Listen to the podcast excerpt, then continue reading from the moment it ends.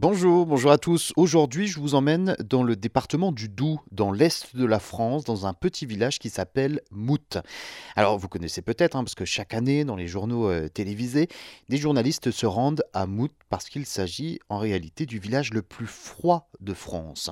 Enfin, jusqu'à cet automne, puisqu'à Mout, des gelées avaient toujours eu lieu en octobre depuis 1880, euh, jusqu'à ce mois d'octobre 2022, exceptionnellement doux.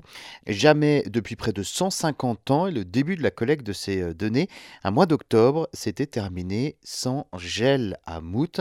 C'est une première historique, preuve supplémentaire, s'il en fallait une, et édifiante de la réalité du changement climatique.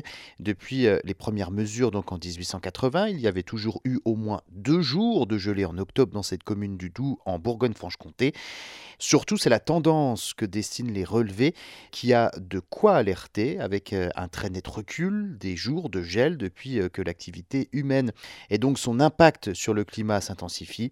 Le nombre moyen de gelée en octobre était de 18 jours sur la période 1951-1980, 28 en 1974 et 2 entre 2004 et 2006 et donc 0 en 2022. Pour rappel, Mout est situé le long de la frontière suisse euh, est un excellent indicateur climatique à l'échelle de la France, puisque c'est là que Météo France a observé la température la plus basse jamais relevée dans l'Hexagone, moins 37,7 degrés relevés le 13 janvier 1968, le résultat d'une situation géographique très particulière, hein, puisque Mout étant engorgé dans une combe où le vent froid stagne, le tout entre deux massifs montagneux. En janvier 2021, moins 21 degrés avait été également relevé, une première depuis 2017. Plus tard dans l'année, en décembre 2022, moins 20 degrés avait été euh, enregistré. Cette tendance à la froideur est également valable en plein été,